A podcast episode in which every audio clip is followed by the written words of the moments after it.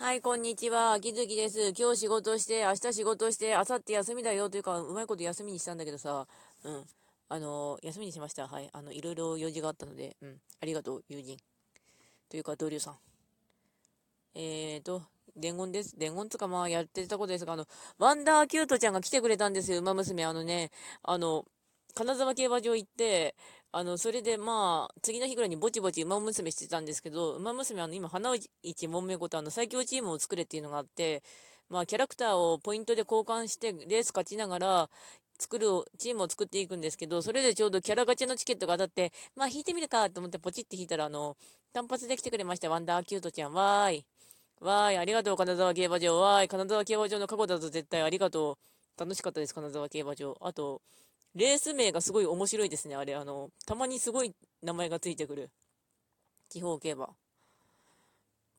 で、ワンダーアキュートちゃんはちなみにあの喋り方がむちゃくちゃあのおばあちゃんなので、あの脳内でちびまる子ちゃんのたらこさんでよく再生されますね。うん。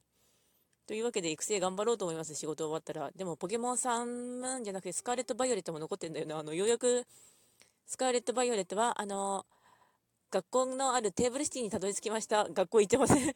あの、ポケモン捕まえるの楽しいです。というわけで、ご視聴ありがとうございました。それではまた。